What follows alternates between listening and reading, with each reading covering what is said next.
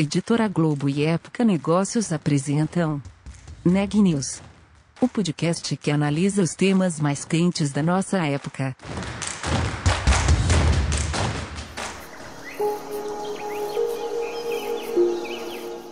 Este episódio faz parte de Um Só Planeta, maior movimento editorial brasileiro para promover práticas sustentáveis, em parceria com Ambipar, Braskem, Endi e Natura. Acesse, informe-se, atue. Não existe planeta B. Um só planeta.globo.com.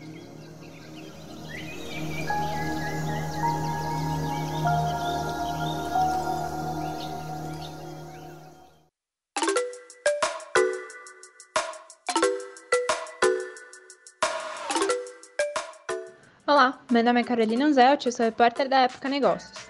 Seja bem-vindo a mais um episódio do Neg News, o nosso podcast sobre como navegar e liderar durante tempos de incerteza. Muito se falou de ESG durante a pandemia, com a esperança de uma retomada econômica mais verde. Do Fórum Econômico Mundial até a BlackRock, grandes nomes do meio empresarial e financeiro parecem endossar essa ideia. Mas como transformar de fato os sistemas das companhias para fazer essa virada ambiental, social e de governança? A entrevista de hoje da Ana Carolina Nunes fala um pouco sobre esse assunto. Sim, Carolina, a entrevista de hoje é com o Pedro Guimarães. Ele é sócio-diretor da Systemic para a América Latina. A Systemic é uma empresa britânica, é uma consultoria, um think tank, e eles estão se fixando aqui no Brasil para atuar aqui no país e na América Latina. E parte dessa atuação é ao lado das empresas para esses desafios do ESG ou da sustentabilidade, que é uma agenda prioritária nos negócios hoje, né? O Pedro falou também da atuação da Systemic em outros projetos, como o de uso de energia, falou sobre o mercado de carbono, que eles também têm alguns projetos nessa área, que ele destaca inclusive que o Brasil tem potencial para ser um importante ator global nesse tema, e falou ainda sobre uma das principais frentes da Systemic, que são as iniciativas do Partnership for Forests, uma aliança pelas florestas tropicais. Vamos saber mais sobre isso na entrevista completa. Por favor, Pedro, pode contextualizar para os nossos ouvintes um pouco sobre o histórico da Systemic? Perfeito. Muito obrigado, Ana Carolina, pela oportunidade. É um prazer conversar com você e com os ouvintes aqui da Época Negócios e compartilhar um pouco da história dessa uh, firma relativamente jovem. Né? A Systemic surge em 2016 na Europa, naquele momento, logo após a assinatura do Acordo de Paris do Clima, que é um momento emblemático para a gente em que o mundo realmente dá um passo e há um comprometimento uh, uh, maior com relação às questões das mudanças climáticas. Né? Um compromisso de mais de uma centena de países, né?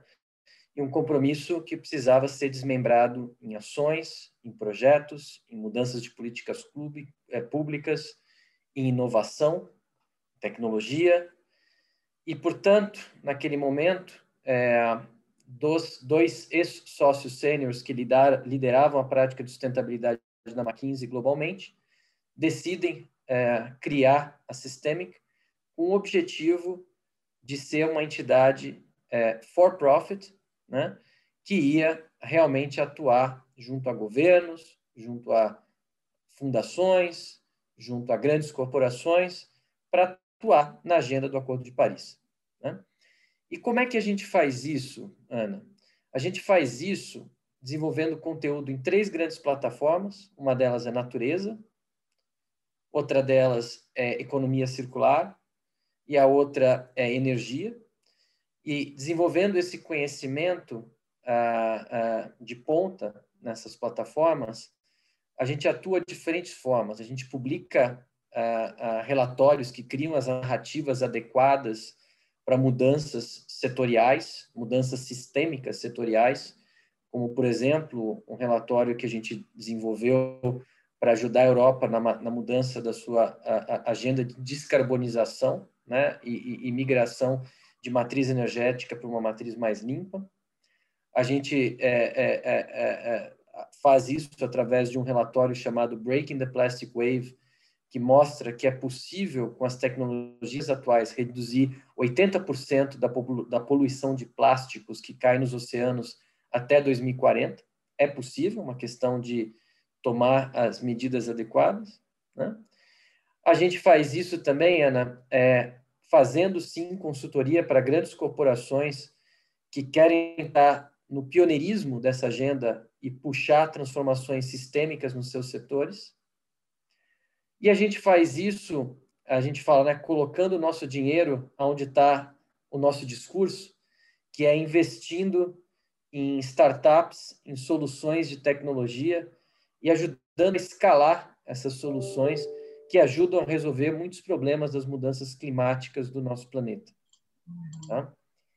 Talvez por último, também podemos mencionar que nós atuamos também arquitetando soluções de finanças sustentáveis, como, por exemplo, um projeto grande que nós estamos fazendo uh, uh, hoje, hoje em dia para ajudar na preservação dos recifes de corais no mundo. Nós estamos criando um veículo de mais de 500 milhões de dólares uh, com capital público, capital privado e capital filantrópico uh, para ajudar na conservação de recifes corais, recifes de corais, né, que é um, é um, é um, é um habitat que, que garante a preservação de biodiversidade é, na, e conservação dos nossos oceanos. Então, isso é um pouco do que a gente faz. Ou seja, uma, uma gama uma gama de assuntos aí, de, de, temas, de iniciativas dentro da sustentabilidade, né? Desde do, dos recifes de corais, as questões da, das emissões, das florestas. Eu quero até que você, por favor, possa detalhar um pouco mais essa, essa agenda e esse projeto em relação aos, aos recifes de corais. Ah, é, esse é um projeto recente, né? Que a gente está fazendo em parceria com instituições, por exemplo, como o, o, o Banco BNP Paribas francês e outras instituições, né? O BNP é um dos é, grandes atores de finanças sustentáveis no mundo, em que a gente está é, é, é, tá criando todo um modelo e uma governança para que você possa criar projetos de conservação que sejam financiados com um, um mecanismo que mescla capital filantrópico, capital de governos e iniciativa privada. Né? É, e essas soluções visam é, promover desenvolvimento econômico, mas preservando a natureza, né, é, como um grande como um grande ponto de, de, de, de que, é, que não é negociável para a gente. Né? Uhum. E, Pedro, você citou aí o Acordo de, de Paris e as iniciativas, é, isso mostra, assim, como a agenda da sustentabilidade, ela tem se fortalecido ao longo dos anos, né? Se a gente lembrar a Eco 92 lá atrás, que foi um grande momento, só para pontuar um deles, e aí toda essa linha do tema até chegar ao Acordo de Paris em 2015, e até a gente chegar agora em 2020, 2021, com a sigla ESG é, tão fortalecida. Ao longo desse tempo, teve também outras conferências do clima, tivemos um momento significativo em relação a, a investimentos, quando o Larry Fink faz aquela carta né, para os investidores falando da BlackRock, enfim, são, são muitos momentos que mostram a evolução de como a pauta da sustentabilidade ela ganha força cada vez mais nos negócios.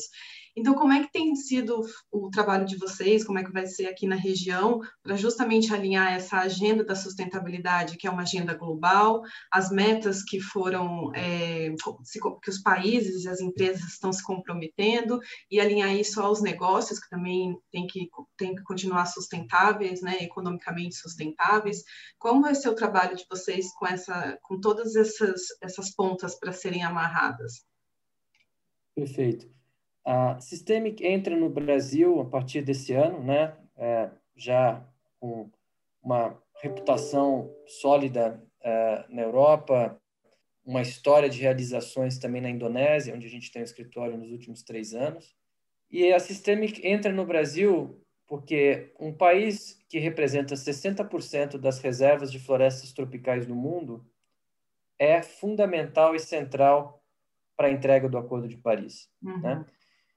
Além disso, falando um pouco de economia circular, o Brasil é um dos maiores mercados de consumo do mundo. Então, por exemplo, toda a discussão sobre plásticos é uma discussão super relevante para empresas que têm comprometimentos com essa cadeia, como Unilever, né? Uh, que tem no Brasil a sua terceira maior operação mundial, só atrás de Estados Unidos e Reino Unido. E isso depende do, da taxa de câmbio. Né? Hoje em dia está em terceiro, em algumas vezes foi até o segundo, apenas atrás dos Estados Unidos. E também o Brasil tem uma indústria de ponta é, num segmento de metais e mineração, né? uh, que é um segmento que vai ser impactado não só por economia circular, né? uma medida que as grandes indústrias automotivas só querem comprar aço com um componente reciclável, mas também toda a agenda de descarbonização. Né? É, são setores que estão testando é, soluções nos seus processos produtivos para reduzir as emissões de gases de efeito estufa. Né? Ah, e talvez por final, e não menos importante, o Brasil é uma das maiores potências mundial, mundiais, se não a maior potência de agronegócio do mundo. Né? É, e, e, e, a questão do agronegócio tem sofrido muita pressão dos órgãos internacionais, dos compradores, com relação ao impacto que o crescimento uh, da atividade pecuarista e da atividade de soja tem tido no desmatamento das florestas tropicais do nosso país. Né? Então, por isso, o Brasil está no centro da nossa agenda e a gente pretende atuar em todas essas dimensões mesmo. Sim. E, bom, você comentou antes, no começo da nossa conversa, sobre a questão da inovação, né, que também está muito ligada hoje à sustentabilidade, acho que caminham juntas aí para os objetivos em relação à sustentabilidade nos negócios. É, vocês têm iniciativas junto a startups, né? A gente estava conversando antes sobre isso. Se você puder comentar o trabalho de vocês para financiamento de projetos e, inclusive, o projeto de biocombustíveis. Perfeito. Olha, é, a gente acredita muito que as soluções, as inovações necessárias para resolver os desafios das mudanças climáticas nem sempre vão estar nas grandes empresas. Uhum. Né? A gente acredita muito que muitas das soluções vão surgir das startups, como tem acontecido em tantos outros setores. E, portanto, a gente quer usar a nossa capacidade intelectual e a nossa rede de relacionamentos para ajudar algumas dessas startups a escalar mais rápido algumas dessas soluções, a se conectar com a comunidade internacional de investimentos de uma maneira mais profissional e, de fato, aumentar a escala de impacto da sua inovação.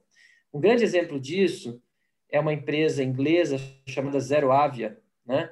uma empresa que atua no setor de aviação comercial e que desenvolveu um primeiro modelo de um avião comercial de 20 lugares que voa a, a partir de hidrogênio, né? É, um, é, um, é um, todo um, motor de propulsão à base é, de hidrogênio verde. Né? Uhum. Então, a, a, a, a até recentemente fez uma captação é, de pouco mais de 20 milhões de dólares, que envolveu uh, a própria British Airways, né, uh, aportando recursos, porque sabe uh, que é uma solução que vai impactar a, a, grande aviação comercial no mundo nos próximos anos. e esse funding mais recente da Zero Avia é para financiar um projeto de aviões comerciais de portes maiores, com capacidade para 50 ou mais lugares. Então, Ana, eu acho que está acontecendo né, uh, o mesmo que aconteceu com a energia solar, que há 20 anos atrás uh, parecia uma brincadeira de criança, né, para você ter em uso doméstico aqui e ali, e tem tomado uma escala, uma proporção incrível, porque o custo da tecnologia tem caído ao mesmo tempo que a eficiência energética uh, aumenta. Né? Então, o efeito combinado de aumento de eficiência energética com redução de custo faz com que soluções como essa da energia solar e no futuro o hidrogênio viabilizem uma série de projetos em escala comercial. Uhum. E voltando à questão florestal, que você citou, inclusive do trabalho de vocês na Indonésia, e essa questão florestal que está tão perto aqui do Brasil, como você citou, né, que impacta tanto aqui o país, e vocês também têm alguns projetos, né, voltados à conservação florestal, e ao, ao, potencial brasileiro de uso da floresta, né, da bioeconomia que a floresta pode proporcionar para a gente, aliada a boas práticas, a, a questão da emissão de, de carbono, controle dessas emissões, e, enfim, queria saber um pouco mais desses projetos da Systemic relacionados à área florestal, que tanto impacto tem para a gente aqui no mundo. Certo. Bom, ah, na verdade, apesar de não ter é, uma presença física com o escritório no Brasil. Nós já atuávamos no Brasil há cerca de dois anos com um programa do governo britânico chamado Partnerships for Forests. Né? Ah, esse é um programa é, que possibilitou investimentos é, de mais de 30 milhões de pounds, né, no câmbio de hoje, mais de 200 milhões de reais, em cerca de 21 projetos em torno da floresta amazônica, que ajudam na conservação de 3 milhões de hectares de terras nessa região. Né? É, e uma boa analogia, Ana, é uma analogia com um fundo de venture capital, né? que é, é, basicamente o que a gente faz é algo muito semelhante. Né? A gente administra essa doação do governo britânico, a, buscando projetos e empresas que é, é, é, têm atividades de desenvolvimento econômico né, na região, mas que colocam contrapartidas importantes de conservação ambiental e inclusão social. Né? A gente quer, a partir do Partnerships for Force, criar um exemplo de que sim é possível você conseguir tirar o potencial econômico da, da floresta através das suas cadeias produtivas de borracha, de açaí, de cacau, de castanhas e de soja feito da maneira correta e de gado feito da maneira correta, né? Ah, e que é possível fazer isso sem provocar desmatamento adicional, é, com uma distribuição de riqueza mais adequada, né? Um, e a gente está é, tá num momento que, a partir da experiência com esse projeto com o governo britânico, a gente está abrindo um fundo para uma captação para outros doadores, outros governos e outras fundações e capitais filantrópicos que buscam projetos sérios, sabe, Ana? Tem, o, o, mundo nunca teve tanta liquidez né, hum. de recursos e essa capacidade de seleção de projetos, de incubação de projetos, de escalar esses projetos e de ter transparência no monitoramento de impacto e de resultados pode ter muito valor. E a gente está indo atrás, no primeiro momento, fora do país, mas por que não também aqui no Brasil, de potenciais doadores uh, eh, para a gente continuar e ampliar o impacto que a gente faz na floresta. Né? Além disso, uh, a gente acredita muito no potencial da floresta para o mercado de carbono. Né? Uhum. A gente fez um levantamento com acadêmicos dos Estados Unidos e mapeamos, Ana, todas as jurisdições do mundo no que diz respeito ao potencial é, é, é, é de emissão, né, de reduções por redução de, de, de desmatamento no mundo. Ou seja, a gente olhou para estados do Brasil, a gente olhou para países da África e países do Sudeste Asiático, que são regiões de florestas, entendeu como é que está evoluindo o desmatamento, não no nível macro, mas no nível, por exemplo, a nível estado, a estado no Brasil. E a gente chegou à conclusão que mesmo apesar dos números ruins de desmatamento a nível nacional que nós temos, nós temos sim boas práticas no Brasil, em estados como Maranhão e Piauí, por exemplo, e o Brasil hoje sem ter talvez uma política adequada eh, e uma coordenação uh, para uh, promover uma agenda uh, genuinamente verde nesse sentido, uhum. a gente já responderia a 50% do mercado de carbono mundial, pelo que o Brasil já faz hoje. Então, uhum. esse potencial pode ser ainda muito maior. E isso, Ana, pode se traduzir em recursos, em receitas para o país na, na, na, na, ordem de algum, alguns bilhões de dólares. Tá? Uh, e para isso é muito importante que coexistam os mercados, os projetos voluntários de carbono, ou seja, projetos que ajudam a conservar algumas áreas, junto com as abordagens jurisdicionais, que são algo novo, que estão surgindo novos standards no mundo. A gente acredita muito que um standard chamado RED Plus, né, R-E-D-D, tracinho mais, RED Plus, uhum. é, vai ser um standard vencedor, justamente porque é um, é um standard muito mais rigoroso na sua processo de certificação. E já tem estados brasileiros como Maranhão que já submeteram uma nota de conceito, já foram aprovados e que podem evoluir muito rápido para se tornar é, a, a pioneiros nesse modelo jurisdicional para créditos de carbono que pode gerar ser uma nova fonte de geração de receitas para as nossas áreas de preservação ambiental. Né? Agora, para isso acontecer e para esses investimentos acontecerem, ninguém vai assinar cheque em branco uhum. para o Brasil ou para qualquer estado. É muito importante que os estados se preparem no seu ambiente regulatório e na infraestrutura de gestão e de alocação de recursos, na transparência e monitoramento do uso desses recursos, para que uma companhia multinacional decida fazer é, é, é, é, a, o abatimento das emissões com esse Estado, com essa jurisdição brasileira. No fundo, Ana, vai existir uma competição global né, em torno desses recursos.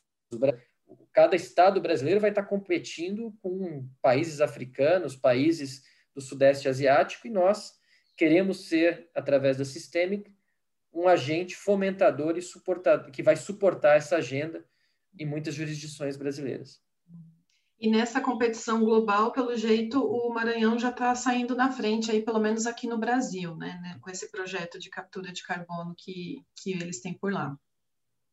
Sem dúvida. Eu diria que hoje, se tivesse que destacar um estado no Brasil, é o Maranhão, uh, que não só tem números de desmatamento positivos, né, ou seja, tem reduzido o desmatamento, uhum. como de fato está preparando todo o ambiente regulatório e a infraestrutura de gestão para ser certificado e talvez criar uh, uh, um primeiro exemplo a ser replicado uh, por mais de uma dezena de estados brasileiros que poderiam fazer o mesmo. Uhum. Ou seja, o Brasil tem as ferramentas, ele tem o potencial, ele precisa organizar a questão regulatória, tudo isso junto pode fazer do país uma grande potência em sustentabilidade e mostrar que sustentabilidade dá dinheiro também. Sem dúvida. É, eu acho que, é, assim como o agronegócio sustentou boa parte do nosso crescimento do PIB nos próximos anos, uhum. esse nosso ouro verde que vem das florestas tem que ser explorado de maneira adequada, uhum. colocando em primeiro lugar o cidadão que vive nessas regiões, o cidadão que é vulnerável e, e que mora nas regiões de pior índice de desenvolvimento humano do país. Então tem que colocar esse cidadão no centro e pensar como garantir que os recursos gerados vão melhorar os níveis de desenvolvimento humano na região, vão gerar mais empregos, vão, de uma certa forma, mostrar que é possível conviver com as florestas, como os índios convivem há milênios, de uma forma adequada e protegendo a floresta. Notícias do dia.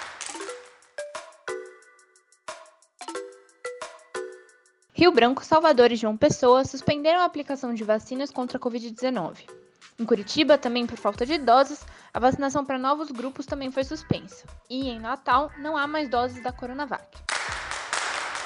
O ministro da Saúde, Marcelo Queiroga, disse que a Pfizer deve antecipar o envio de cerca de 2 milhões de doses ao Brasil no primeiro semestre.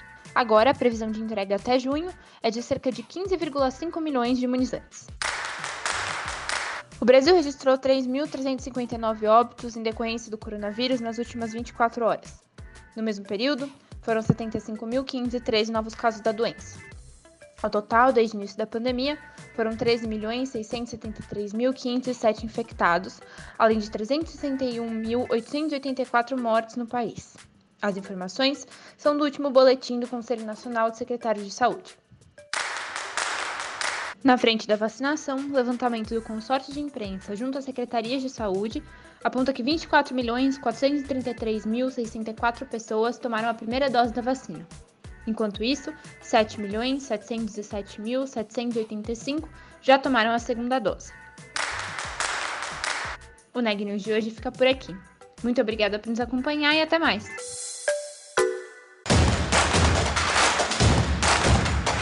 Esse podcast é um oferecimento de Época Negócios.